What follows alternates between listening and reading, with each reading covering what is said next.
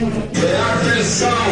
entrevista exclusiva de abertura com Brizola. Boa noite. Eu me chamo Brizola e moro em Botafogo. Que foi, hein? O tema agora do Você sabe algum samba aí? Samba. Cante um samba aí pro povo brasileiro, vai. Solta alguma coisa. Encarecando, Brizola. Samba no Rio, mas eu sei levar um samba no Rio. Tem No Rio Samba. Você passar a samba. A Capuçol, a Uma não. rapaziada para levar um ritmo, é um samba na... Quer dizer que o seu forte não é o samba, Não, eu toco samba sim, É é samba, né? Mas você preferia ser um sambista famoso como Jorge Ben ou um jogador de futebol famoso como Paulo César? Não, você não conhece muito não, senão ia ser chamado de internet. Eu queria ser tipo assim...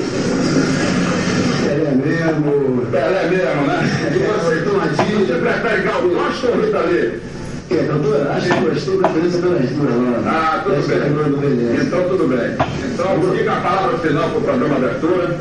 Bem, minha palavra final é o seguinte, nós temos muita entrevista, e se você quiser fazer uma entrevista comigo, eu farei mais calma, porque no momento agora eu estou aqui preocupado com outra coisa,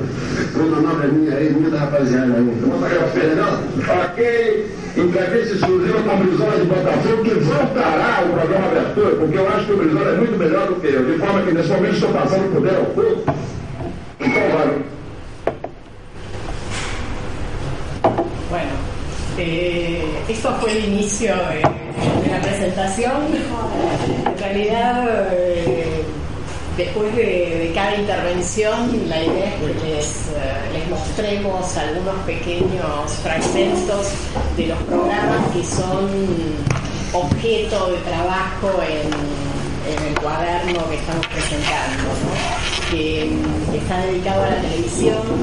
que este programa, este fragmento es fragmento del programa que hizo Claudia Rocha en 1979 para la TV Tupí en,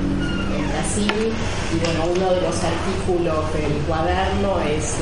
es de Regina Mota, eh, una investigadora brasilera que tiene un libro súper interesante que se llama eh, La ética electrónica de Glauber Rocha, que es sobre eh, las cosas que, que Glauber hizo para televisión. Y bueno, queríamos mostrarles, eh, va a haber dos fragmentos de este programa. Bueno, y les paso la palabra en realidad a, a los eh, invitados. Estamos, se supone, Jorge Lafarla nos avisó que llegaba un poco más tarde, así que bueno, vamos a arrancar y la idea es que después él se sume. Pero mm, digo, tenemos acá a Emilio Bernini y Mario Carlón, que bueno, invitamos y agradecemos mucho que, que aceptaran para presentar este número 2 de los cuadernos de Reines. ¿sí? Así que bueno, les paso la, la palabra. Eh, en realidad no arreglamos quién va a empezar y La primera vez que hay alguien que tiene una letra antes que la C.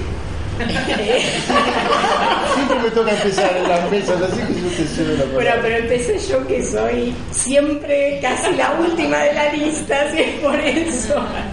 Eh, eh, bueno, en la presentación aparecía no sé por qué, por azar, Mario primero, así que Sí, me está, te. Bueno. Este, bueno, nada, para, para empezar, este, muchísimas gracias a, Mariano y a Mirta por la invitación este, para, intervenir, hacer algún comentario en este evento este, brasilero, podríamos decir, ¿cierto? De- En parte, ¿no? Recién hablábamos con, con Emilio este, un poco acerca de cierta manera que tiene la cultura brasilera de resolver sus tensiones, ¿cierto? ¿No? Y de cierta manera este, sofisticada, amable y este, políticamente tan correcta de, resolver esas tensiones, ¿no? Y, de alguna manera me parece a mí que algunos de los trabajos que están acá son una evidencia de, esto que estamos hablando. Este, obviamente, como todo país tiene su historia y ha tenido sus episodios sangrientos, eso lo sabemos, ¿no? pero ahora que recién comenzaban con, este fragmento de ese programa, este, y cuando este, revisaba un poco algunos de los artículos que están acá, en particular el artículo de, de, Regina Mota o el de Igor Sacramento, y veía cómo ellos habían podido articular en una época de dictadura este, determinadas corrientes de la, de la televisión brasilera con artículos de izquierda y con artículos vanguardistas, con, con, eh, artistas de izquierda y vanguardistas, uno pensaba cómo, qué virtuoso había sido esa posibilidad de, articular algo que, generalmente en Argentina nos cuesta mucho resolver ese tipo de cosas o son difíciles de, juntar, etcétera, ¿no? Este, y, al, menos eh, yo es algo que, experimento de distintas maneras. Uno va a los eventos o a un evento en Brasil y cómo articulan la Globo Universidad con este, eh, la universidad, ¿cierto? Y, pensar en la articulación entre el medio de una cadena de, televisión como esa, articulada con los intelectuales, este, resulta a veces difícil de entender y sin embargo ellos los pueden resolver estas cosas, ¿no? Este, y, de alguna manera también en relación con todo esto, este, y sobre la reflexión que sea sobre todo esto, este, pensaba este, en, cómo este, este libro de alguna forma este, bueno, nos muestra un poco eh, esta capacidad este, tan particular. ¿no? Eh, también lo pensaba porque el libro tiene distintas tensiones, si se quiere, de alguna forma, y porque eh, la forma en que las cuestiones son discutidas es una forma este, muy particular. Eh, yo pienso un poco en eso cuando, cuando leía un poco el artículo de, de Lynn Spiegel con el que comienza el libro, que es un libro que es un artículo que es un homenaje a Raymond Williams, pero por otro lado también no se priva de hacer sus comentarios críticos este, y, sus observaciones que, son muy pertinentes en esta relectura de ese libro ya tan clásico de los estudios sobre televisión. Este, lo primero que diría, y antes de hacer algunos comentarios ya puntuales, eh, es que el libro, eh, la verdad, felicitaciones en serio porque el libro es fantástico, los materiales son, son excelentes, este, aparece bajo el formato humilde de una revista, pero no hay que engañarse, este, porque es mucho más que eso de alguna manera, y, tanto los materiales que tiene como el artículo teórico que abre, como los artículos, este, los artículos posteriores sobre eh, la televisión en Brasil, son momentos históricos distintos, y como el fantástico artículo de cierre y el artículo de Mota y el artículo de cierre, este, a mí me parecieron este, importantísimos. Eh, no voy a hablar de, Godard o del artículo de Ego sobre Godard, este, Rush, porque acá hay expertos que, me superan en ese tema, así que me voy a concentrar más bien en las cuestiones sobre televisión. Este, pero me parece este, un material que, es importante por los hallazgos que tiene, como ese artículo final que me pareció notable, y por otro lado me parece que es un material magnífico para pensar algo que yo creo que no está muy desarrollado, que es una historia un estudio comparativo de la historia de la televisión en Latinoamérica, ¿cierto? Que es algo que no sé en qué grado de desarrollo está, yo mucho no conozco, pero me parece que aquí hay materiales eh, trascendentales en relación con esa dirección. Siendo algunas cuestiones ya más puntuales, eh, me parece que, el libro también es como, pensaba por sobre todo eh, en el artículo primero de, Spiegel sobre Williams, que es como una oportunidad para reflexionar sobre ciertos desarrollos de, las perspectivas analíticas también, ¿cierto? Sobre los estudios culturales, sobre el maclujanismo, que también ahora está en una ola bastante este, actual porque se ha renovado mucho con las discusiones sobre los nuevos medios, eh, sobre los estudios de efectos, ¿cierto? Que también constituyeron un momento muy importante en esa etapa de investigación. Este, sobre los alcances, los límites y las posibles articulaciones también en relación con estas perspectivas que a veces aparecen como muy distintas, muy alejadas y que sin embargo este, yo creo que hoy estamos en un momento muy interesante para pensar este, posibles articulaciones que antes no las podíamos ver. ¿Por qué digo esto? Porque estamos viviendo como una era un poco que es como de una crisis de los medios de masa, ¿cierto? Como una especie de, de fin de los medios de masa en su funcionamiento como fue históricamente, no es que no van a existir más, pero como funcionaron históricamente de manera hegemónica, en un momento en el que hablamos de post-cine, post-televisión, post-fotografía, este, eh, creo que es también un interesante momento para revisar con más distancia de como lo hacíamos hasta hace poco tiempo, las que han sido las teorías de los medios masivos. Porque ahora estamos en un momento en que ya todas las podemos ver, me parece, con, más distancia. Y, creo que un poco el ejercicio que hace Spiegel es un ejercicio también muy distante de la perspectiva de Williams. Este, y en ese sentido es un ejercicio analítico eh, sin duda muy interesante. ¿no? Este, hay algunas cuestiones ahí que aparecen enseguida. Eh,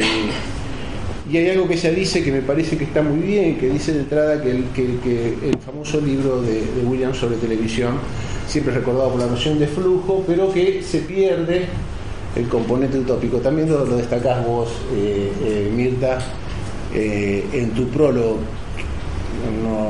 que no te quiero elogiar mucho porque estás presente, entonces no queda mal, pero que me gustó mucho también, este, que vos ahí planteas unas observaciones muy finas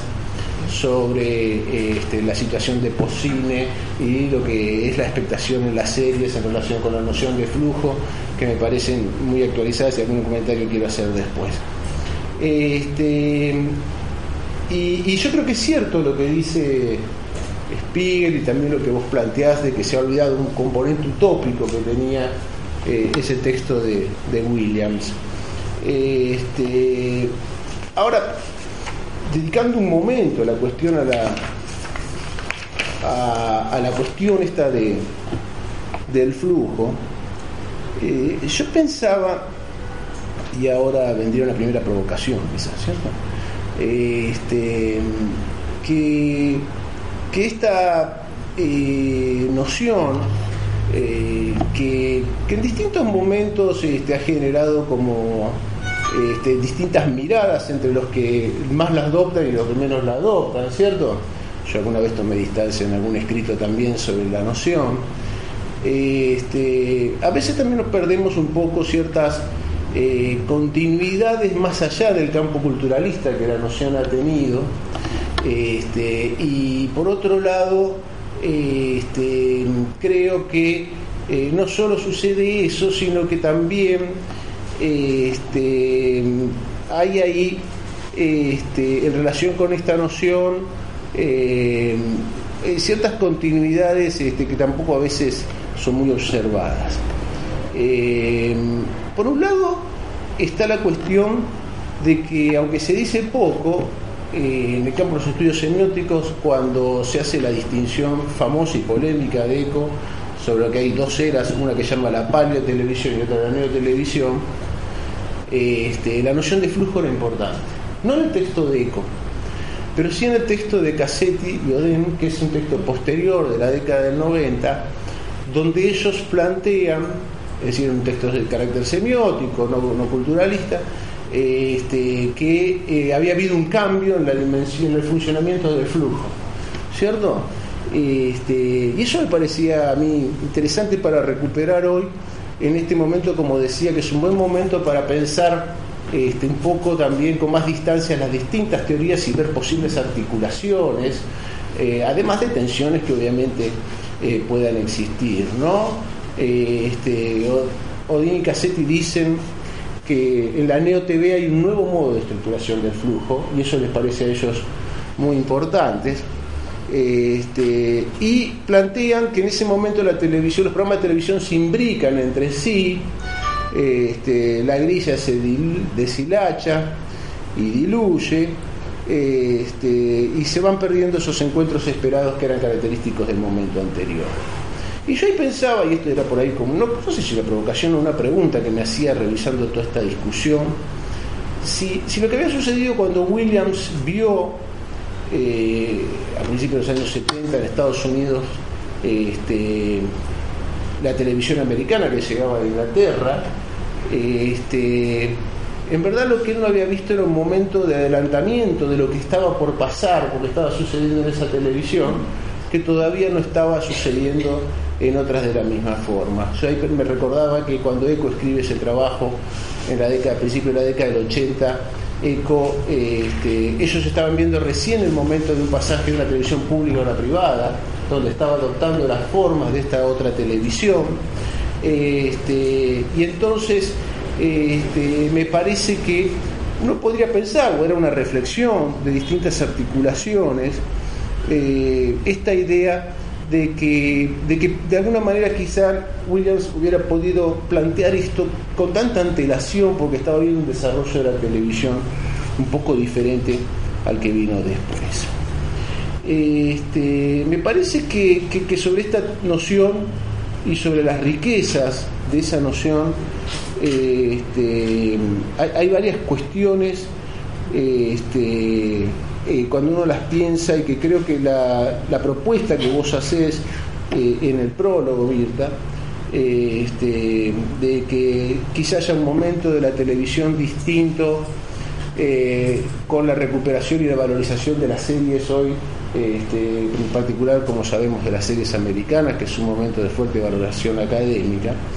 Este, tenga que ver con que justamente ese flujo se diluye, que entonces existe la posibilidad de una legitimación estética, que me pareció una idea muy interesante porque en general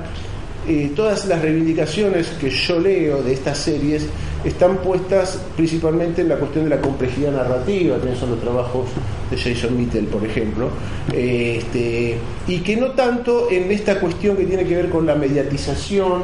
eh, eh, con cómo eso se lo recibe, y, que para mí es un tema importante porque yo creo que tiene que ver también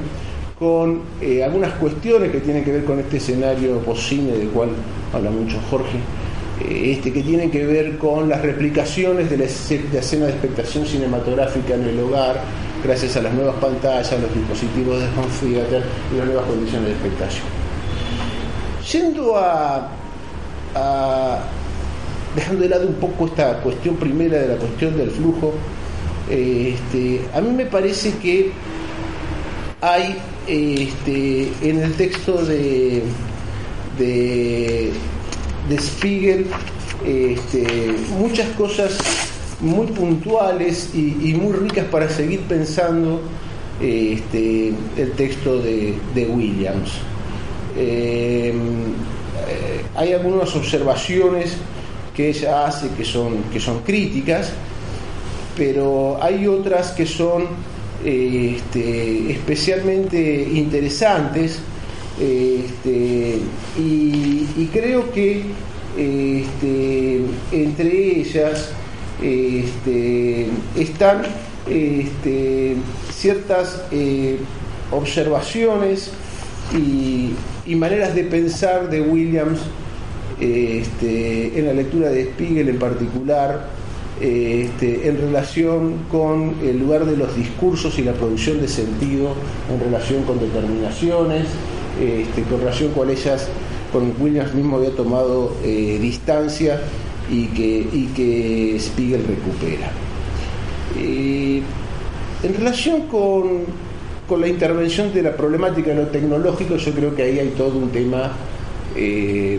muy fuerte, muy actual, y muy complejo de que vale la pena seguir abriendo, me parece a mí, ¿cierto? Este, yo vengo de una tradición donde más que hablar de tecnología, de la televisión como tecnología, hablamos de medios o de lenguajes. Este, eh, en, en, Williams insiste la cuestión de la tecnología, pero no es una cuestión de él, me parece, es una cuestión muy anglosajona este, cuando uno sigue revisando los textos hoy de discusiones sobre el fin de la televisión, este, la cuestión de, la tecnología, eh, los textos de Amanda Lotz o de Katz o de John Ellis, es decir, todos los autores que han estado discutiendo cuestiones de periodizaciones hoy siguen trabajando la, cuestión de la tecnología. Este, yo creo que eh, es un tema eh, a discutir este, y a mí me parece que ahí, este, gracias a cierto cosmopolitismo que caracteriza nuestra cultura, ¿no? Este, tenemos posibilidades y riquezas para seguir discutiendo y conversando con esos textos. Yo creo que, que hay una baja penetración en el ámbito anglosajón de la obra de Metz y que eso tiene que ver con estas cuestiones, de la misma que mismo que sucede en Italia. Este, y me parece que, en las lecturas cruzadas este, nosotros podemos eh, seguir pensando eh, cuestiones eh, que sean con un nivel de sofisticación distinto de cuando la cuestión es planteada de manera tecnológica. Eh, me parecen muy bien las observaciones en relación con la obra de McLuhan y la distancia tomada por, Williams y resaltada por, Spiegel. Este, eh, aunque creo que, que, la obra de McLuhan también hoy este, no en vano ha sido llamada por una actualidad y que me parece que ahí hay muchos reconocimientos para hacer, por lo menos, por ejemplo, del campo de la investigación semiótica, la obra de McLuhan, que fue vista con quizá con mucho reduccionismo en su lectura en su momento, y recordando mucho un artículo de Eco que fue muy este, duro con él, Cogito Interruptus, este, y por algunas razones la cuestión de McLuhan y el llamado de atención que él hizo sobre los medios este, a los semiólogos en su momento con esa idea del medio de su mensaje era una idea rica. Este, bueno, el texto de Spiegel como texto teórico a mí me parece un texto parece muy importante que se haya publicado. Este, creo que, que, abre toda una serie de nuevas este, posibilidades de repensar para mí por lo menos, este, la obra de, él y, el estudio desde esa perspectiva sobre televisión y, creo que, eh, este, eh, que es totalmente bienvenido, por lo menos para mí, eh, su publicación. En relación con, los trabajos de, sobre, sobre televisión en Brasil, que son los que después más leí, digamos, ¿no? Eh, confieso que como era un libro extenso no cansé leerlo todo y, algún par de artículos no a hacer ningún comentario. Este, la verdad, este, también me parece este, eh, una circunstancia muy feliz que estos textos estén circulando entre nosotros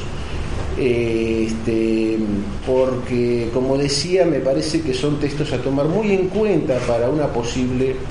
eh, historia comparada y además para advertir la, originalidad del desarrollo de la televisión en Brasil y las singulares características que, esa televisión ha tenido. Este, me parece que son artículos muy bien seleccionados, el artículo de de Sacramento me pareció un artículo fantástico y el de Mota también.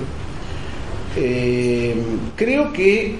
hay cuestiones eh, muy sutiles de la perspectiva en que están escritos, eh, de Sacramento en particular, que me parece que, que seguramente este, si son puestas en escena, él no las pone en escena abiertamente, pero está dicho, Incluso son artículos bastante polémicos, me parece a mí. Eh, porque lo que el Sacramento de alguna manera hace, él reconstruye un momento de la televisión brasilera, un momento de cambio, es un momento en el cual había toda una serie de programas populares que se llaman de auditorio, ¿cierto? Que eran programas que bordeaban el grotesco, que muchas veces lo excedían, muy sensacionalistas, que iban en directo, tema que es importante también. Y lo que él narra es cómo eso en determinado momento va a ser, este, a partir de la expresión misma de la dictadura militar, este, esos programas van a, este, a tener que cambiar, a dejar de emitirse progresivamente y de alguna manera se va a producir toda una emergencia de una televisión este, con un cuidado formal diferente y con otras características. Hay ahí como una especie de análisis entre eh, puesta en comparación entre dos desarrollos, uno que tiene que ver con una televisión que desde los personajes de la dictadura militar intentaba ser más educativa, parecía uno podría pensar este, didáctica, ¿no? Hay unas declaraciones de un ministro que son citadas que pretendía que estuvieran los eh, eh, las actividades valoradas este, que estuviera Villalobos, ¿cierto? Este, la televisión, y aparece también por otro lado este, lo que finalmente terminó siendo el cambio ese, que es un cambio que permite con este programa, que lo cual recibimos un fragmento, que personajes como, como Glauber aparecieran este, en la televisión. Y lo interesante del texto de Sacramento, me parece a mí, es que eh, está escrito de una manera por la cual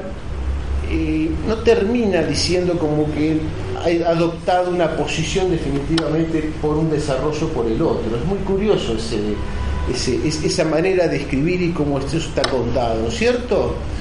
Eh, este, me pareció a mí que era como una posición en ese sentido particular este, porque no es que él adhiera mecánicamente como a defender el modelo de O que se va a imponer o de los otros programas de televisión, de Tupi, etcétera, ¿no? Este, eso solo puede ser escrito de una posición eh, casi yo diría este, de una mirada antropológica este, para tratar este, fenómenos de la cultura popular este, y fenómenos de este, desarrollos de eh, más culturalmente elevados, más valiosos o incluso más rupturistas o de vanguardia. Eh, y es una manera sobre la cual cuando uno reflexiona, eh, también piensa su pertinencia en relación con el objeto que está estudiando o no, ¿cierto? Es decir, de qué manera este, la televisión no exige también una mirada de ese tipo, este, dada su complejidad, su carácter masivo y una serie de, características que, lo definen y, que lo presentan. ¿no? Y después el artículo de, Resina Mota me pareció también un artículo eh, fantástico, me pareció interesantísimo, son como dos artículos este, que son complementarios entre sí, ¿cierto? Este, porque justamente al tratar este programa, eh, Abertura, de alguna manera eh, aparece eh, ahí como la concreción de ese otro proyecto distante, de ese proyecto reprimido, que fue, no proyecto, sino ese desarrollo, que era el de esa televisión popular, este, a partir de una apuesta que indudablemente tenía componentes mucho más vanguardistas, este, pero que se pudieron producir, y esto es lo curioso, por eso decía, como ese carácter tan singular de la cultura brasilera, en el marco de un proceso de una dictadura, un fenómeno que me parece este, absolutamente notable. También me parece notable eh, que ese desarrollo requiera un análisis eh, que contemple eh, este, tanto las circunstancias políticas, pero que esas no impidan pensar en su especificidad del desarrollo de la televisión de esos momentos. Que es algo que puedo también decir si planteas, me parece muy bien Mirta, en el, prólogo. Este, hay este, muchas razones este, por las cuales la verdad me, parece un documento fantástico, me gustó mucho este, este libro y, creo que, bueno que, lo seguiremos leyendo seguramente y discutiendo este, los próximos años.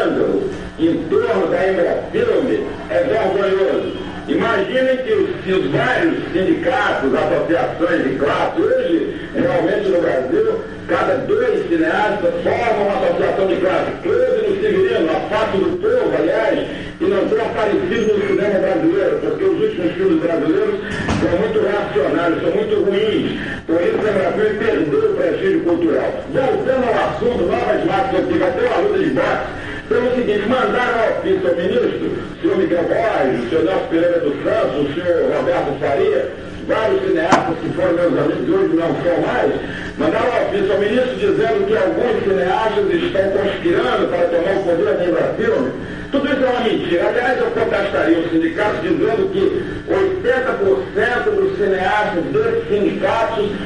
deveriam comparecer nesse programa, pegar a câmera e fazer um teste de cinema. Teste de cinema para diretor de cinema no Brasil é saber pentear o cabelo do ator, por exemplo, o Severino fazer o papel de Calígula, então bota o cabelo dele assim, mas não sabe. Então contesto por dois cineastas, porque eles não sabem fazer filmes. Que a arte livre é a arte brasileira. E a Manuel e o último Tem em Paris não são obras de arte, não são apenas filmes pornográficos. Boa noite, e as crianças brasileiras não devem ver Super-Homem. Pose no Severino a imagem do povo brasileiro. Bueno, nada, otro fragmento de, de Glauber en este programa Abertura del que hablaba recién Mario. Sí. Eh, bueno, le pasamos la palabra a Emilio ahora. ¿O querés seguir gambeteando? dale, dale. Bueno, bu- buenas tardes y muchas gracias a, a Mirta y a Mariano por la invitación. Eh, escribí algo que digamos fue generado efectivamente por la lectura de- del cuaderno de la red de historia de los medios, este número 2. Y lo primero que llama la atención, que al menos llama mi atención, es la palabra red. Una palabra que, como todos sabemos, en su forma inglesa, net, está en el lenguaje y en, la- en consecuencia en la práctica cotidiana comunicacional de todos o de casi todos nosotros. En el caso de este número 2 del cuaderno de la red de historia de los medios, la red parece señalar por lo menos o remitir a dos aspectos. Por un lado, la pretensión declarada de red, en tanto, digamos así, pretensión de conexión, pero también de captura, señala un interés de lectura totalizadora, por lo menos hasta este número 2 hay que ver los siguientes, una un interés de lectura totalizadora relativa a la historia de los medios y en particular en este caso a la televisión. Por otro lado, la, la cuestión de la, de la red permite entender también lo que habría que considerar una política de traducciones, precisamente porque este cuaderno se compone casi exclusivamente de traducciones, como ya comentó Mario, Lynn Spiegel sobre Raymond Williams, Igor Sacramento sobre la TV brasileña, bajo la dictadura militar, Regina Mota sobre Abertura, el programa de Glauber, y Mantia Diaguara sobre ese extraordinario episodio histórico del gobierno de Zamora Machel en Mozambique, que llamó a Odar para que programe la televisión estatal. Además de los textos chileno y uruguayo de Eduardo Santa Cruz y Antonio Pereira, respectivamente, en el dossier sobre TV y dictadura, que es preciso considerar también como parte de esa política de red o de mapeo. En tanto, política de red, entendiendo red como traducción, totalización y mapeo, la red no haría centro. Por esto mismo, puesto que me interesó particularmente estar frente a una lectura no centrada o no jerarquizada, observé el orden de los artículos. La mayoría de los textos de este cuaderno número 2 son precisamente históricos, de investigación histórica, y en esto se pone de manifiesto el interés del, grupo que compone esta red, pero todos los textos de investigación histórica están precedidos por el trabajo que comentó Mario, que analiza la teoría de Raymond Williams sobre la televisión, como si en efecto la discusión teórica debiera prevalecer respecto a la lectura de los trabajos propiamente históricos. Y en cuanto a estos trabajos históricos, el ordenamiento, digamos, sintagmático es en cierto modo inverso al de la totalidad del cuaderno, donde el primer texto teórico resulta más importante que el resto, ya que hacia el final adquiere una importancia significativa, lo que Mirta Varela llama en la nota editorial la televisión como utopía, es decir, los ensayos destinados a pensar el programa de Glauber y el episodio político estético de Mozambique frente a la televisión distópica, es decir, las relaciones entre dictadura y televisión,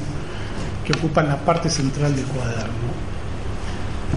Sin dudas entonces, la teoría de Williams es central y en esto querría detenerme. Tal como Spiegel la glosa a esa teoría para criticar las lecturas académicas reduccionistas que se centran únicamente en la noción de flujo, y tal como incluso la critica, la teoría de Williams permite pensar la complejidad de los medios de comunicación, en particular de la televisión, en el sentido de lo que habría que llamar una paradoja tensionada de constitución y representación de lo que llamamos realidad. Yo creo que ese es el punto crucial del trabajo de Williams, al menos por lo que me sugiere la lectura de Spiegel, Williams es uno de los pocos intelectuales, creo yo, de tradición materialista histórica que permiten pensar en su complejidad el problema de la presentación de realidad en la representación misma de esa realidad, o dicho de otro modo, el problema de, de creación, de constitución de realidad, a la vez que se intenta representarla o se cree representarla. Como dice Spiegel, Williams insiste en que las formas, es decir, los medios de comunicación, son en sí mismas un gran modo en que la realidad está formándose y cambiando continuamente. En consecuencia, la televisión no debería considerarse un reflejo de la realidad por el medio o una mediación entre el medio y la realidad, sino que, por el contrario, la televisión debería considerarse como un proceso que constituye realidad. Eh, y en este sentido, Williams, aún marxista, no cae, creo yo, en la ilusión de afirmar, digamos así, una realidad verdadera, oculta tras la imagen televisiva o falseada por esta, una ilusión eh, metafísica que está, sin dudas, en del cine, en las teorías del cine y la fotografía, por lo menos francesas, más opuestas, que una ilusión que está en las teorías, tanto en las teorías de tipo mimético como en las teorías de la transformación por el código. Tanto en las teorías miméticas que afirman que la imagen fotográfica, cinematográfica, como la de André Bazin, y televisiva son una denotación perfecta de la realidad por medio de la tecnología, justamente porque permite prescindir eh, permite prescindir la tecnología de la manipulación humana, así como las teorías que afirman que la imagen no es otra cosa que transformación por medio de códigos icónicos, pura traducción a un lenguaje codificado, como la teoría de Pierre Bourdieu sobre fotografía, por ejemplo, y también la teoría del cine de los cahiers del cinema en su periodo maoísta, suponen ambas, ambas teorías, la mimética y la teoría de la transformación, un dualismo que opone realidad y tecnología. Un dualismo que diferencia siempre realidad de tecnología. Una de las teorías afirma la preservación transparente de esa realidad por medio de la tecnología, que en sí misma se considera neutra, porque la tecnología no es humana, y la otra teoría que impugna la transformación de esa realidad, es decir, su falseamiento, su ocultamiento, su uso ideológico, por medio de esa misma tecnología que nunca es neutra, sino que está al servicio de la perpetuación y la transmisión de la ideología dominante. Ambas teorías suponen ese dualismo precisamente allí donde una, la teoría mimética, considera que solo la tecnología puede dar cuenta de una realidad, que por parte del hombre se vería siempre subjetivizada y tergiversada, y la otra, la teoría de la transformación, porque supone que la tecnología misma ya es ideológica, puesto que configura imágenes de acuerdo a un tipo de visión dominante, burguesa. Ahora bien, en el caso del cine y la fotografía, la mediación, que posibilita justamente esas lecturas que oponen tecnología a realidad, esa mediación tiene sin duda cierto grado de pertinencia puesto que el cine y la fotografía suponen un lapso temporal o un hiato temporal entre la toma, el registro y la edición, es decir, la conformación de la imagen. En cine y fotografía siempre hay un hiato entre registro y edición, donde se inscribe la diferencia entre el medio tecnológico y aquello que el medio capta, registra o toma. En el caso de la televisión ocurre algo distinto, por eso es un medio que no se parece a ninguno de los otros dos, en la televisión la mediación tiende a borrarse por aquello que se conoce con los términos de lo vivo o lo directo, es decir, por la simultaneidad propiamente televisiva de la toma, la transmisión y la recepción. En la televisión, en efecto, la toma, la transmisión y la recepción ocurren en simultaneidad, en directo, en vivo, y esa es su especificidad entre los medios audiovisuales. Precisamente eh, esa es su especificidad porque ni el cine, ni el video, ni la fotografía son simultáneos. En ese punto, en la televisión, en términos del proceso tecnológico que implica, habría entonces menos mediación que simultaneidad, y en tanto tecnología de la simultaneidad, la televisión es el medio de constitución de realidad más poderoso,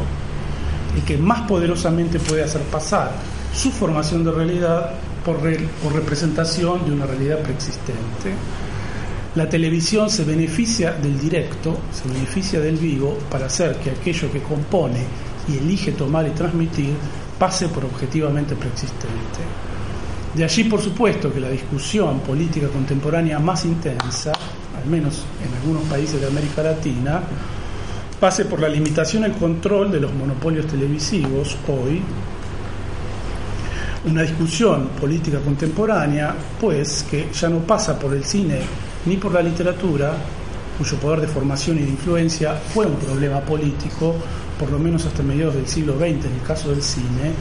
y durante todo el siglo XIX en el caso de la literatura. Por supuesto que Glauber Rocha y Jean-Luc Godard, como puede constatarse en los artículos de Regina Mota y del cineasta africano Mantia Diawara, respectivamente, entendieron la televisión, Rocha y Godard, desde lo que eh, estoy llamando la teoría de la transformación por el código. Esto es desde la sospecha del medio como herramienta de dominio ideológico. Y en consecuencia utilizaron ese medio como herramienta de liberación, pero justamente contra la idea de una representación mimética de la realidad política y social. Precisamente si abertura la emisión de Glauber es un antiprograma con anti-entrevistas, como dice Regina Mota, un antiprograma en que él hace y deshace, cito a Mota, grita, usa máscaras, inventa, improvisa, ordena, que corta en la escena, dirige los movimientos de las cámaras y de aquellos que participan con él dos minutos, es porque Glauber sabe bien si, si es un antiprograma y de, ese modo es porque Glauber sabe bien que la televisión procede con una idea de representación transparente de una realidad preexistente y sabe bien que esa idea es profundamente ideológica. El antiprograma de Glauber es una comprensión del medio televisivo como transformación de realidad y en esa transformación se deposita toda la posibilidad de una liberación. De una liberación que en el caso del Glauber de los años 80, pues el programa es del 79-80, de los años,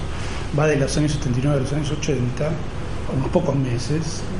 ese Glauber de los años 80 ya no es el Glauber del Dios y el Diablo, eh, donde aún hay cierta promesa de liberación, sino el Glauber posterior,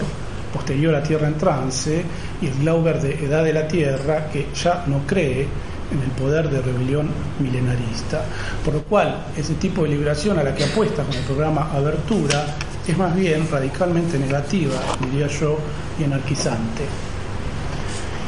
En el caso del episodio histórico político de Godard en Mozambique, eh, ese caso es completamente distinto, aunque forma parte de las utopías suscitadas por la televisión, como dice Mirta. Precisamente porque en Glauber se trata de un proceso de apertura democrática, todavía en, tensión con la dictadura brasileña, mientras que en Godard se trata de, un ya de un gobierno independiente, marxista-leninista además. Es decir, se trata de un tipo de dominación política que hay que consolidar desde la perspectiva godardiana, digamos, y evitar que vuelva sobre un tipo de dominación como aquel de que, se han liberado. Todo el interés de Godard habría residido al aceptar hacerse cargo de la televisión estatal en Mozambique, justamente allí en la creación de una nueva imagen del nuevo poder, pero a la vez en la preocupación de los riesgos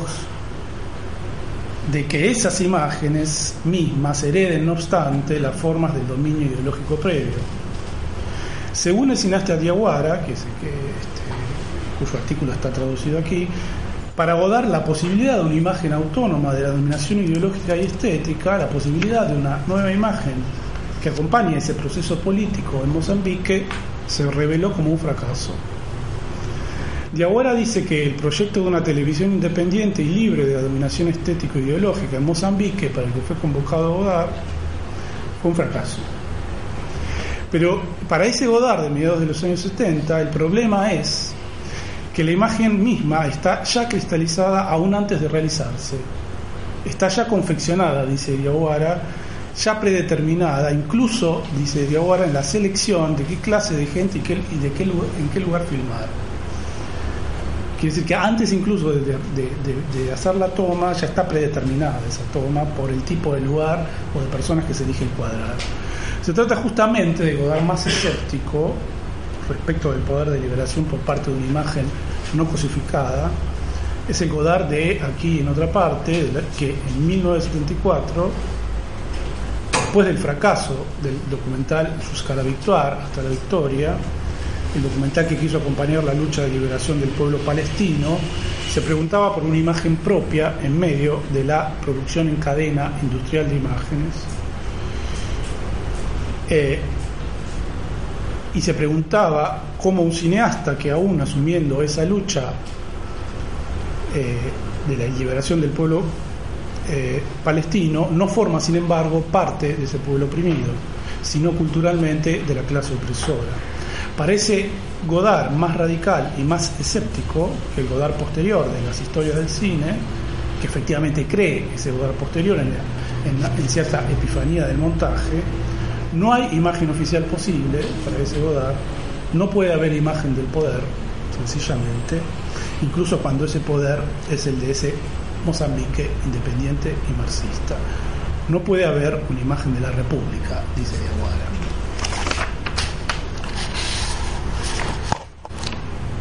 Eh, creo entonces que este cuaderno 2 de la red de historia de los medios es verdaderamente notable y felicito por ello mismo a, los, a los editores porque nos permite volver sobre cuestiones que sobre cuestiones que vinculan inescindiblemente la imagen con la política, la historia, la ideología y la estética, y además nos permite pensarlas hoy porque son cuestiones que siguen siendo notoriamente actuales. Sobre todo me refiero a cierto nuevo revisionismo histórico que está teniendo lugar en el cine y en la televisión argentinos actuales, con películas como Revolución, Belgrano, Infancia Clandestina y Néstor Kirchner, pero también con series documentales de televisión como Huellas de un siglo y Guerra Guasó. La cuestión sigue siendo en gran medida la misma, cómo constituir las imágenes desde un proceso de cambio político,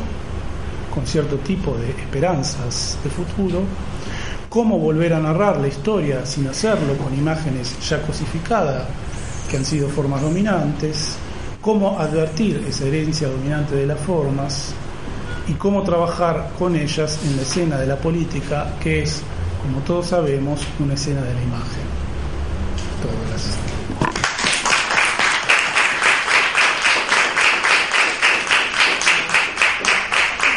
Eh,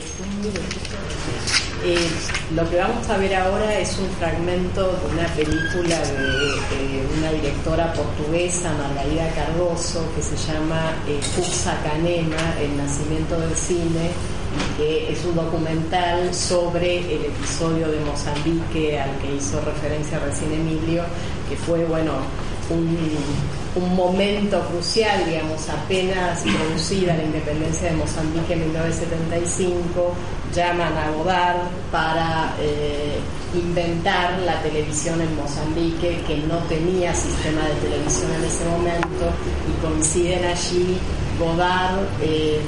Rush, eh, digamos, que estaba filmando en África, y Rui Guerra, que va desde Brasil a Mozambique eh, para no perderse el momento. ¿no?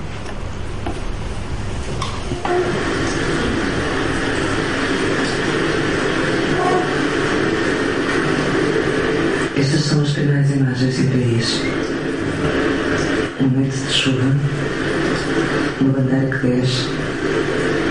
outra tão no seu par.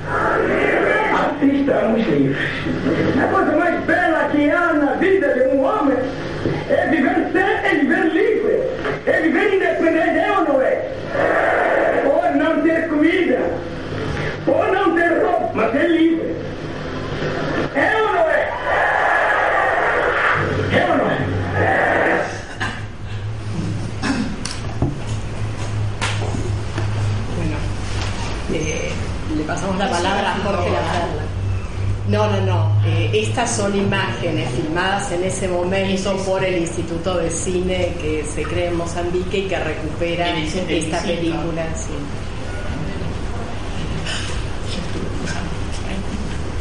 Eh, por favor, Jorge Lacerda, entonces. Bueno, eh, bueno, yo no, algunas cosas no voy a reiterar este, porque son bastante obvias y ciertas, que son todos los elogios por este esfuerzo de haber sacado esta publicación en un momento bastante particular en relación a una coyuntura o a una historia que, se, que confluyen en algo que todavía sigue siendo una realidad en Argentina, ¿no? que por ejemplo prácticamente ninguna escuela audiovisual tiene materias de televisión. siendo hoy la televisión como un lugar importante, no solamente de salida laboral, sino que consideramos como este, muchos de algunos teóricos y algunas de las personas que escriben este libro, que es un lugar de creación, de posibilidad, expresiva, de jugar con diferentes cuestiones que relacionan el video con el cine, etcétera, etcétera. Creo que la única escuela que sigue teniendo, que sigue teniendo sets de televisión como tal es ¿no? Eh, su proyecto particularmente de lo que fue eh, el secundario, en donde hay un set de televisión, hay switcher. O sea, si en una escuela audiovisual no hay switcher, no estás haciendo televisión. Entonces la televisión es un, es un objeto de deseo, de repudio bastante particular porque está como alejado de la práctica de lo que es producir imágenes hoy en Argentina, en donde estas treinta y pico de escuelas que rondan y que están en Capital Federal y en alrededores, en su mayor parte siguen ofreciendo lo que son estudios cinematográficos con una tecnología que ya no es más cinematográfico, pero siempre me llamó la atención esta ausencia de lo televisivo. De hecho, en, este lugar que compartimos con Emilio Bernini, eh, que es la Universidad del Cine, desde hace desde los inicios, que siempre hubo un proyecto muy interesante para armar todo un set de televisión, donde está ahora una de las sedes en, la calle donde está la universidad, en San Telmo, nunca se concretizó como tal. ¿Por qué? Porque hay sets, hay cámaras, hay cámaras de video, hay un montón de elementos, pero no está eso que sería hacer televisión en cuanto a simular o producir un directo. Sabemos que no es fácil emitir a nivel de aire porque está absolutamente reglamentado, pero entonces este tema de la televisión sigue siendo un tema no tabú, pero que está siempre ahí en juego y que evidentemente este tipo de publicaciones sirven para, este, por un lado, ayornarse en algo que tiene una historia, ¿no? particularmente es impactante en Estados Unidos esta entrada de la televisión a la academia. Este, a mí me parece que este texto de Link Spiegel es trascendente porque por primera vez en español se puede hacer como una relectura de esta especie de sacralización o de distanciamiento que hay con los textos de Raymond Williams, que evidentemente este, me parece que está muy bueno porque pone el dedo en la llaga esta mujer, a uno, digamos, Raymond Williams flujo, ¿verdad? Desconociendo muchos este, todo el trabajo que ha podido tener en, literatura, en sociología, etcétera, etcétera, pero sí me parece que hay un punto fundamental, poco tratado, que es que Williams va a enseñar a los Estados Unidos, un teórico marxista con mucha trascendencia e importancia, lo que no es un hecho banal. Yo creo que su entrada a Stanford y su este, inicio de carrera académica en California implica toda una postura que creo que él también este, produce ciertos textos que ya lo ponen, lo ponen en un candelero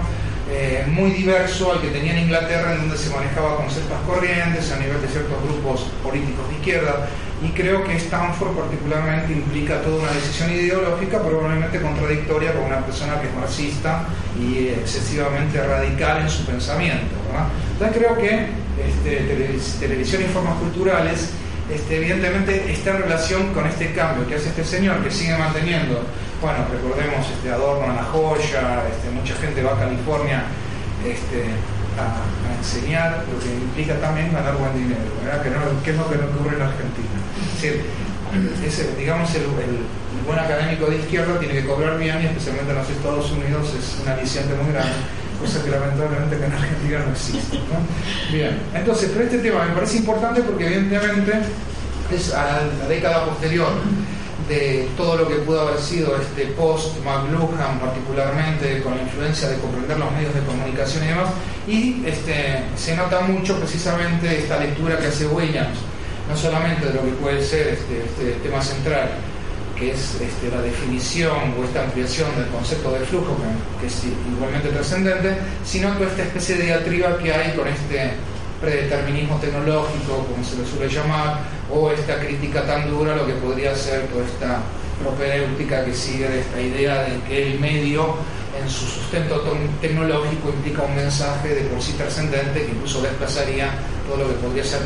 contenido u otros factores. Entonces a partir de eso me parece que esta mujer es como que hace un recorrido muy interesante a través este, de la obra de Williams y lo que a su vez también es un aliciente para consumir el libro, este, que también llega tardíamente eh, en su traducción italiana, que era una de las que más consumíamos, consumíamos además de la inglesa, y que creo que la versión española es, un año, nada más llega con muchísimo atraso. Todo este tema me parece que es importante porque, porque son dos vertientes, volviendo a, la importancia de los escritos de McLuhan, que claro, en 40 años uno únicamente ve la bibliografía que cita Dean Spiegel, lo que hay sobre crítica, teoría, pensamiento televisivo en Estados Unidos es absolutamente desbordante. Incluso yo esta mujer, en un acto de ignorancia, no la conocí. ¿no? Entonces la, la obra de Horace Newcomb o una cantidad de autores que han hecho compilaciones que son trascendentes, claro, esta mujer me parece que es para seguirla porque veo que tiene una cantidad de libros impactantes y este último me llama mucho la atención porque habla de televisión y arte contemporáneo, ¿no? que no sé si lo habrás, lo habrás leído. Está una parte traducida en el sitio de Reime. Ah, bueno, wow. Hay, un capítulo de Es un tema que en estos hay momentos... Dos, hay dos partes de libros que escriben en el sitio y uno que es un tema muy importante, ¿no? Este, hay otro teórico de la Universidad del Sagrado Corazón de Milán, Marco Senaldi, que tiene un libro que es Televisión y Arte Contemporáneo, este, que también este, está saliendo un texto de él en poco tiempo en español. Después está esta famosa muestra impactante que se hizo el año, el año pasado en Austria, en el Museo de Arte Contemporáneo, que se llamaba Cambiando Canales, que era una gran exposición de las relaciones que mantuvo en estos últimos 50 años el arte contemporáneo con el video, en donde había 80 obras absolutamente trascendentes puestas como instalaciones este, en Paul Boster, etcétera, etcétera, pero evidentemente toda esta temática, ¿no? que pueden ser este, los estudios televisivos, el pensamiento sobre la televisión, cualquiera de sus vertientes, este, todo lo que es cuestiones expresivas, estéticas, ideológicas, sumado a este tema que no es nuevo, pero que en estos momentos se le está prestando mucha atención. De hecho, el año pasado, en el 2010, en Barcelona hubo tres exposiciones en tres museos diferentes, en el Centro Santa Mónica, en el Museo de Arte Contemporáneo de Barcelona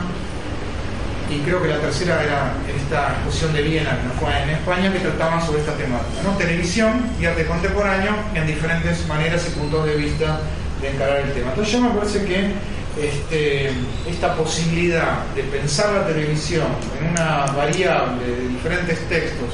que marcan diversos recorridos, creo que Mario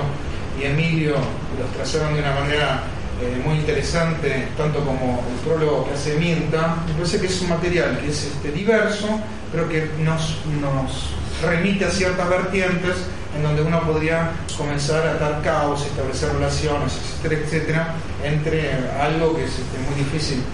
de resumir en tan poco tiempo, pero que evidentemente uno ve ya en, la, en este mismo en este mismo texto este, complejidades y diálogos que entre los artículos bastante variadas, variadas y en algunos casos contradictorias, como decía este Carlos. Este, bueno, yo no voy a hablar de la red ni de red, como si vos podría hacer una, una versión obscena de Imen, ¿verdad? Ahora que, está, ahora que está Tracy Emin, esta artista inglesa que está exponiendo algunas obras en el Malva, que mucha gente por, por embromarlo le dice Tracy Emin, porque juega mucho con lo sexual, no trajo su famosa obra que es una cama los vestigios de una cama después de una noche de descontrol y sexo, que es lo que la obra que llevó a la Bienal de Venecia, ¿no? Pero sí me parece esta idea de compilación interesante, ¿no? En el cuanto a no solamente traer textos históricos importantes, todas traducciones, lo que implica también una nueva compilación, ¿no? especialmente la compilación implica en el lenguaje de escritura de algoritmos en informática, reescritura de códigos sobre otros códigos. ¿no? Pero me parece que ahí hay una cosa interesante acá en cuanto a que uno podría establecer numerosos vínculos, especialmente, por ejemplo, ya lo dijo Carlón, eh, ciertos vínculos incluso perversos que podría haber entre el artículo de Sacramento y de Mota. Regina Mota no sé si es la persona que en su momento, no sé si es homónima o la persona que en su momento dirigió la Asociación Brasilera de Video Popular. No sé qué edad tendrá, ese otro. Si es ella, debe tener ya sus años. Este, este, organismo tan importante que existió en Brasil en los años 80 y que muy tardíamente se funda en Argentina. Regina Festa. No, me confundí de Amazon, perdón. Hay otra Regina Mota que. No, muy bueno, Regina Festa. Y después está la Fundación Sergio Mota, que también es son apellidos, no, me confundí Pero en todo caso me parece importante porque lo que en su momento intentó hacer la Asociación Brasileña de Video Popular es unir el pensamiento sobre el video con el pensamiento de la televisión pública, ¿no? que es un poco lo que está un poco tironeado en estos dos textos. Es decir, por un lado, Regina Mota habla de Rocha, pero intenta trazar un estado de situación de lo que ocurrió en Brasil a finales de los años 70, Igor Sacramento como que lee ciertas políticas inteligentísimas de la dictadura brasileña en relación con la televisión, con la tecnología, con la fundación de Embratel. Este, no nombra mucho, pero fue en ese mismo momento cuando ellos retoman todo el proyecto de Embrafilm, que es lo que hace que Rocha vuelva a Brasil y retome su carrera cinematográfica en, ese mismo año de apertura, que es cuando él filma eh, La Edad de la Tierra, que la presenta en 1980 en Venecia. Entonces son textos que son este, iluminadores, importantes, que trazan una historia que uno no conoce, por más que en Brasil hay bastante bibliografía, pero que es como que eh, confluyen, pero son un poco disímiles en cuanto a la lectura que hace Mota de la televisión brasileña de ese momento, tanto como este, eh, lo de Sacramento que eh, no toma en cuenta diferentes cuestiones que estaban ocurriendo fuera de los canales masivos en donde se centra particularmente en lo que pudo haber sido, no sé, este, eh, funcionamiento de la televisión pública masiva este, en cuanto a SBT, Silvio Santos o Globo, todo el imperio de Mariño, etcétera, etcétera, y en cuanto a cosas que son un poco no dichas, ¿verdad? Por ejemplo, es un poco causa molestia, evidentemente eh, eh, Glauber Rocha tenía una posición a favor del último gobierno militar que estaba por asumir en ese momento, que era eh, el último periodo de Figueiredo, ¿verdad? Es decir, todo eso que se dijo un poco ambiguamente en muchos escritos, o que ustedes este, también lo tocaron de una manera interesante, es decir, Rocha vuelve a Brasil en un periodo que supuestamente era de apertura, pero que quedaba claro que iba a ser un periodo militar, de hecho la democracia llega muy tardíamente, según consideremos la presidencia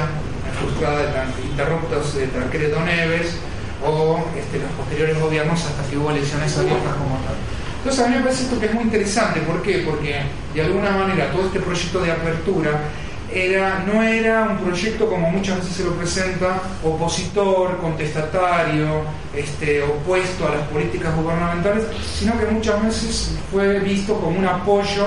al gobierno de Figueiredo en cuanto a esta idea que tenía de eh, definitivamente plantear los inicios de lo que podía ser una futura democracia, de una apertura entre comillas, y de hecho esto que tiene Brasil tan diferente a Argentina en todos los sentidos, que es que la dictadura brasileña creó ciertas infraestructuras de políticas públicas de comunicación, de tecnología, es decir, este, cuestiones o empresas como Embratel, que algunas continúan, ¿verdad? Como Petrobras, como Embraer, etcétera, etcétera, que curiosamente están manejadas por militares y que tienen mucho éxito a nivel comercial, por no hablar de Burger King, que ahora es una empresa este, brasileña a nivel mundial, y en donde precisamente este, esta, esta posibilidad de apertura tiene como varias vertientes de lectura que son fundamentales precisamente para establecer este trabajo de comparación. En cuanto a que este, Rocha, que creo que tampoco es algo que Regina Mota este, hace mucho hincapié, pero que es, este, apertura existe porque es video. Hubiera sido imposible hacerlo en, en cine. Es decir, recordemos todo el incidente que venía este, muy, eh, muy problemática la producción del documental este sobre Di Cavalcanti, ¿no? una película censurada en Brasil, en donde Rocha precisamente arma como un proyecto experimental muy fuerte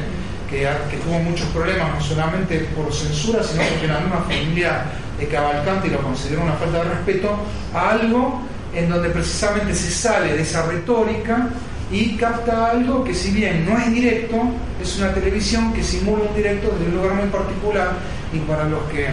tuvimos la oportunidad de verlo a Rocha en ese momento, es decir, lo que Rocha presenta en apertura es, este, es un caso raro porque es exactamente lo que uno podía ver en la realidad. La verborragia, este, la agresividad retórica, eh, la gesticulación, las contradicciones, una, una especie de, de, alocución performática absolutamente fascinante, en donde él logra precisamente en estos diferentes capítulos, algunos de los cuales se analiza muy bien Regina Mota, como es el del famoso psicoanalista que viene a explicar, digamos, las bases este, de la teoría freudiana y del inconsciente, en donde a la vez de establecer un recurso teórico fascinante, está en una casa en Lago Van Ríos, atrás se ven lanchas, está la familia de Rocha corriendo por ahí, los hijitos, uno que ahora es director de cine, la mujer de Rocha, esta mujer de origen colombiana, absolutamente este, bellísima, que está ahí en el cine, y sobre todo Rocha armando como una infraestructura en donde este, construye un discurso en relación al encuadre, a lo que podía ser este, el off, el fuera de cuadro, es decir, algo donde se veía que la televisión podía producir algo que evidentemente eh, después, que me parece que es otro punto importante, los grandes canales de televisión, particularmente Globo, como bien resalta,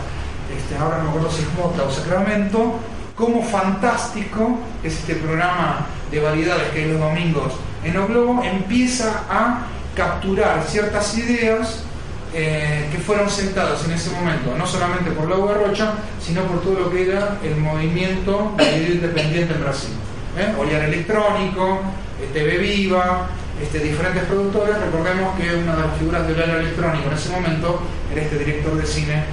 hollywoodense Ethnic, que es Vicente Meireles, ¿verdad? Entonces, una persona que nace con el video independiente en Brasil. De hecho, el famoso locutor de Oliar Electrónico, que es este, Marcelo Taz, es la persona que hoy conduce este programa que muchos consideran este, vanguardista en Brasil. Los brasileños evidentemente también han comprado muchos paquetes que es CQC en su versión de Globo, este, conducido por Marcelo Taz, que no es el Marcelo Taz de hace 30 años, sino que es una versión edulcorada incluso del programa que tenía Pergolini acá en Argentina. Entonces me parece que todos estos diálogos, donde uno revisa la historia del cine de Brasil. Rocha es fundamental porque, porque produce ese nexo. Pero podemos hablar de Rocha, de Fernando Meireles, de Sandra Cogut. Eh, Sandra Cogut, recordemos que es este, una realizadora de videoarte brasileña que después de hacer este, videoclips y numerosos documentales, O Globo la contrata como jefa de toda la parte gráfica y produce también como realizadora este programa que empezó como muy lento y después se transformó en un éxito brutal, que era Brasil Legal, ¿no? con Regina Casé, y en donde precisamente me parece que es muy, también es muy buena esta postura que tiene el libro, ¿no? en relación a hablar de cómo funciona la televisión en, Brasil, en Uruguay, en Chile durante la dictadura, y después diferentes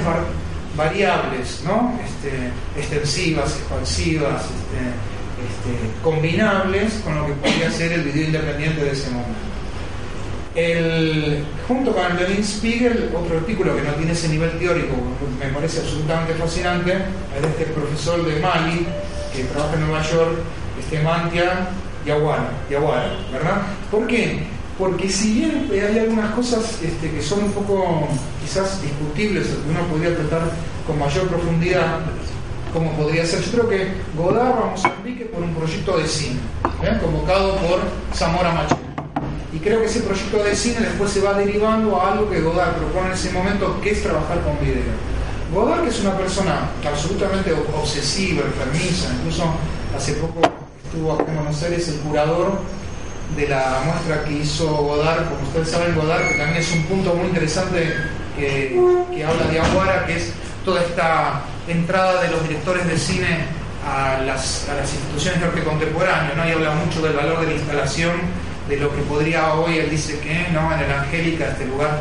donde se ve cine independiente de Manhattan, quizás se ven cosas menos interesantes de lo que se ven en ciertos museos de arte contemporáneo, en donde realizadores están armando obras en forma de instalación. ¿No? Karen Farocki, Abbas Kiarostami, este, Peter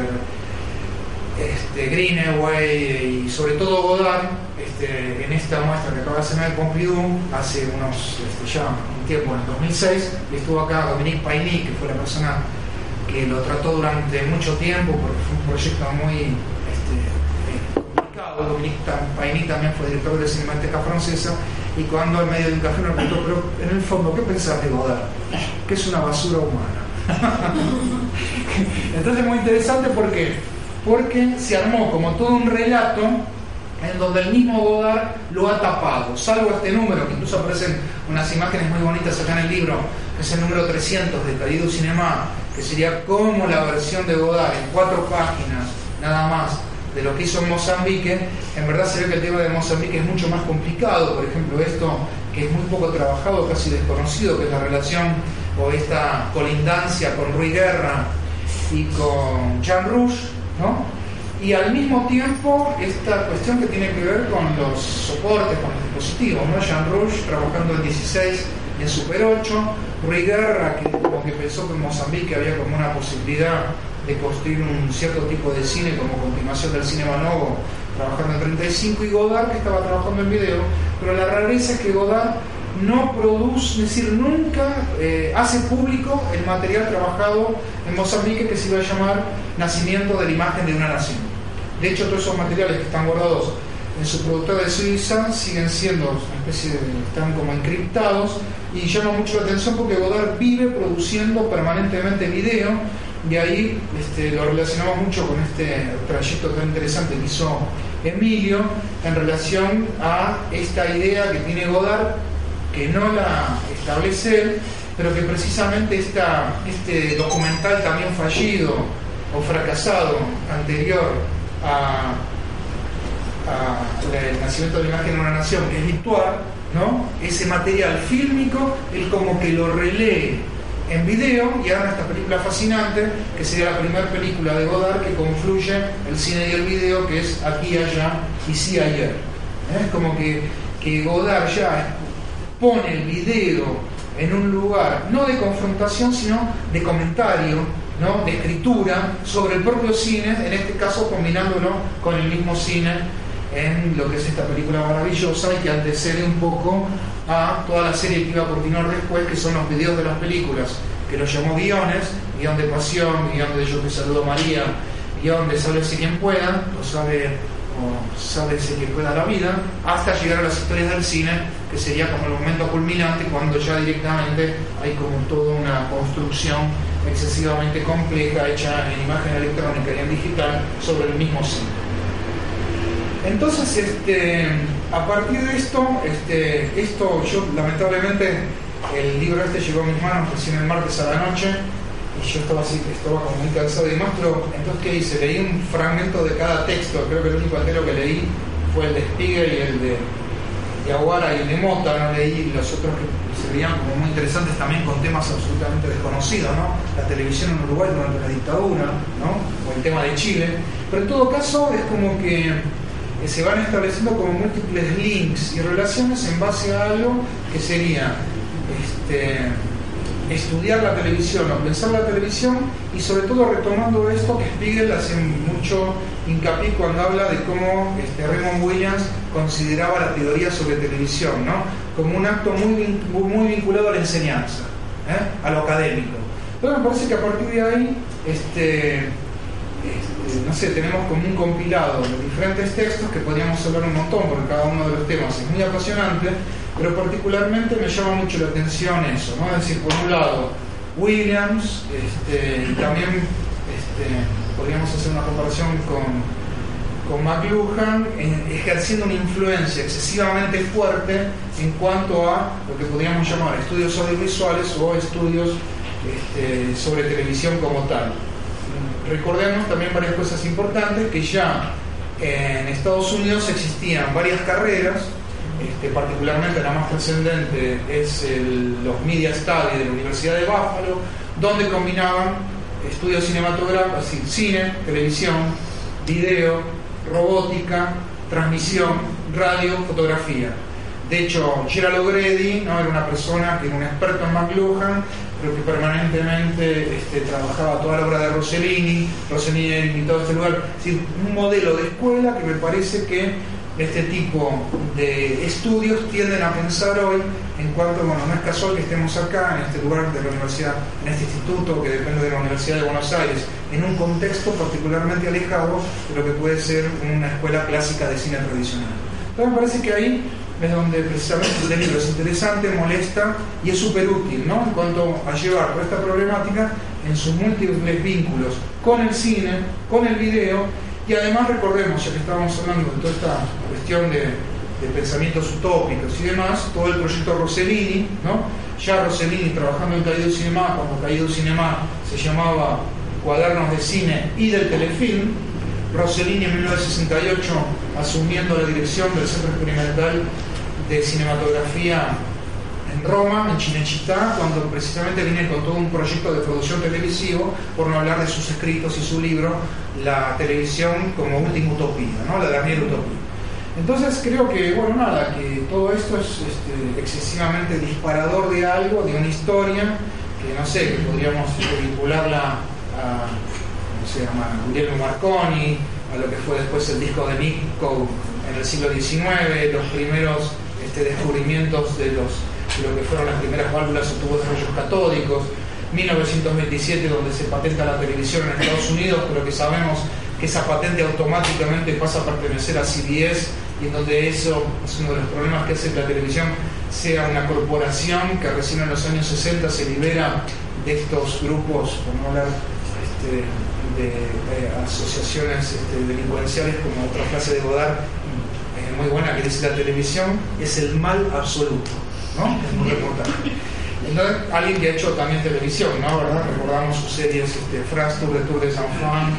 o eh, 6 veces 2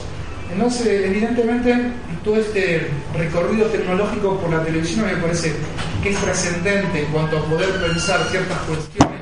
que definen posibilidades muy concretas, como es el directo, como es lo transmisible, como es este efecto, este, estos elementos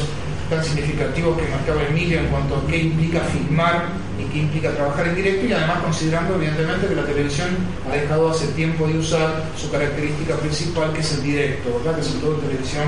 es diferido. Todas las relaciones que puede haber actualmente con, internet o con estos televisores que ya este, nos permiten ambas cuestiones para abrir el tema, pero en todo caso creo que este, es un tema excesivamente amplio, poco trabajado en Argentina, de hecho acá tenemos la suerte ¿no? de, tener, tengo la suerte de estar en esta mesa en donde, no sé, podríamos hablar de los libros de Carlón, de la compilación Grimson Varela, de este último número de Kilómetro 111, en donde la televisión está permanentemente ahí, lo que necesita precisamente es este tipo de investigaciones y de procesos que terminan en estas publicaciones porque es un tema no solamente absolutamente crucial, sino que en estos momentos creo que eh, delimita de una manera muy fuerte que puede implicar hoy la producción y la enseñanza del audiovisual, particularmente en Argentina. Muchas gracias.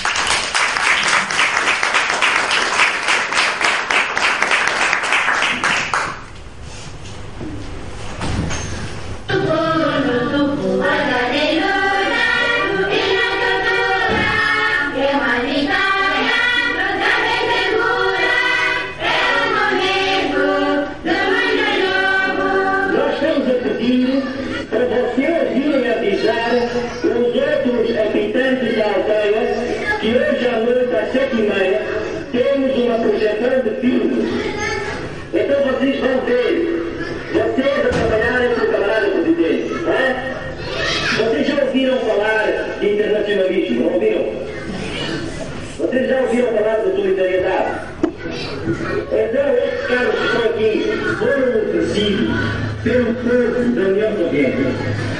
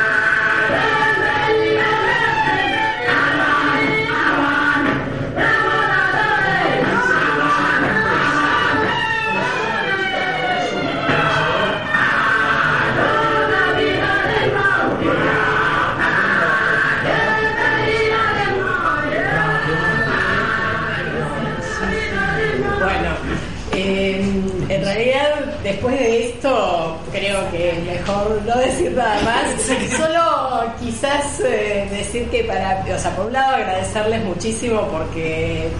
fue un gusto que el cuaderno tuviera tan buenos lectores. O sea, no siempre se da cuando uno organiza algo, intenta un proyecto, que bueno, inmediatamente tenga tan buenos lectores y la verdad es que nada, fue muy interesante cómo leyeron el cuaderno. Y, y decir que personalmente que bueno,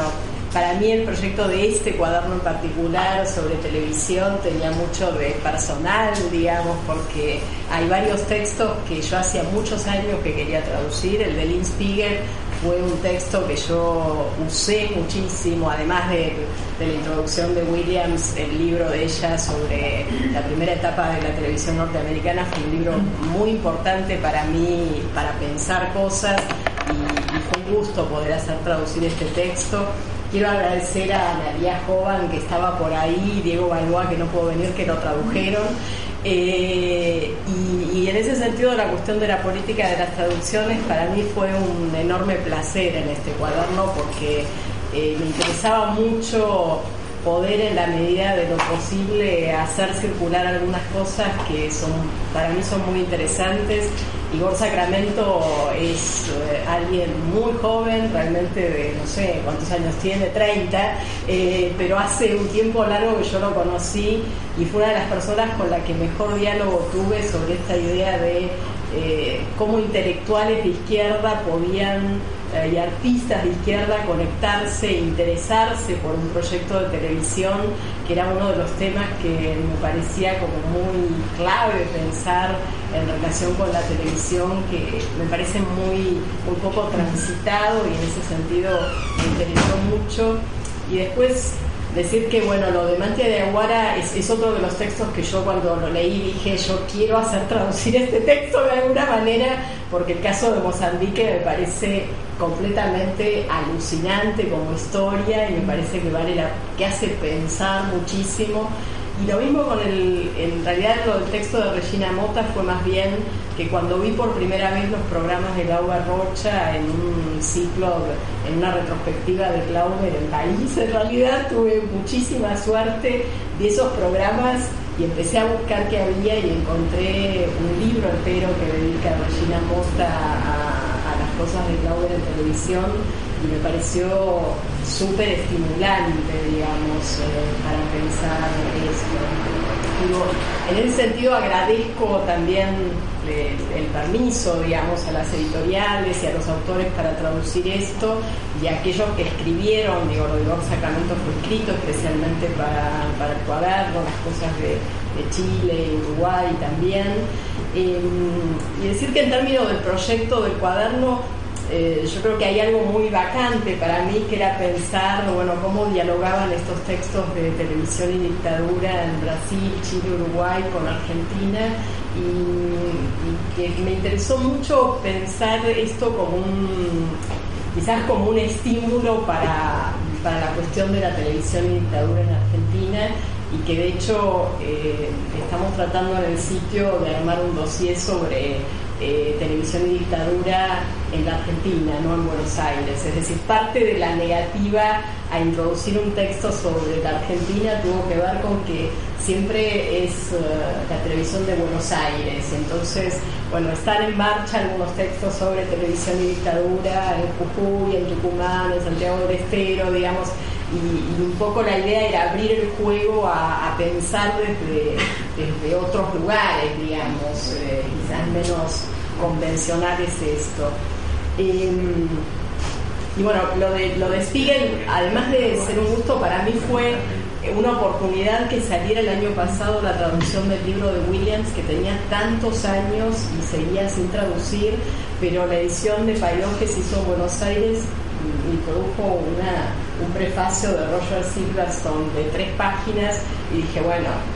si esta vez no lo tradujeron, ya está, o sea, hay, hay que hacerlo, ¿no? Es decir, me parecía que el texto de Liz Spiegel abría una cantidad de preguntas eh, que excedían lo que había sido traducido el año pasado. Bueno, para dejarlos, les prometimos aguchitos y, y bebida, solo quiero eh, digo, agradecer además de, de nuevo a, los presentadores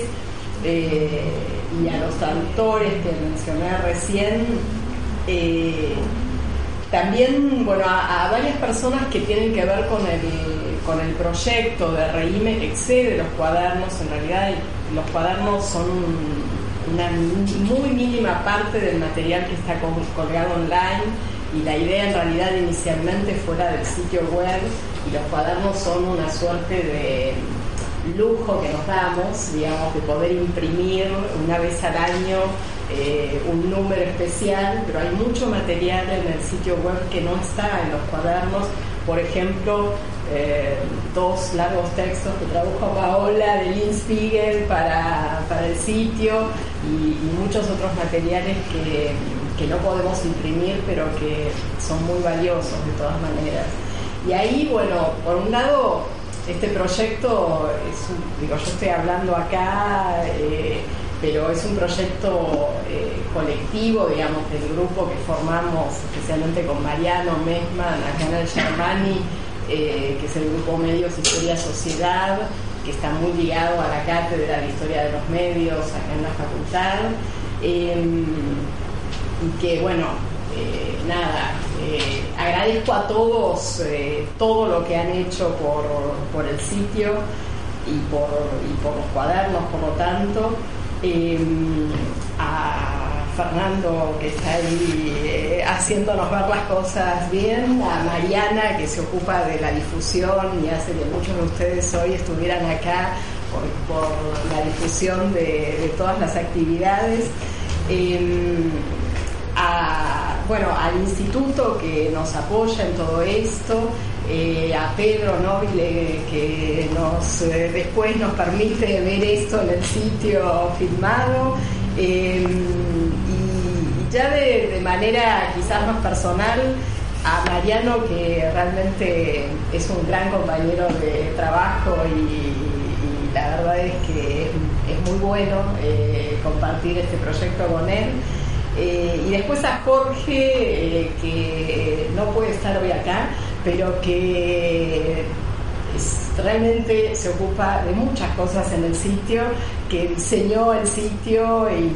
diseñó el cuaderno y buscó la mayor parte de las imágenes que están en el cuaderno con mucho cuidado eh, y que bueno, además eh, es muy importante. Pero digo, esto se lo digo para que después se lo transmitan.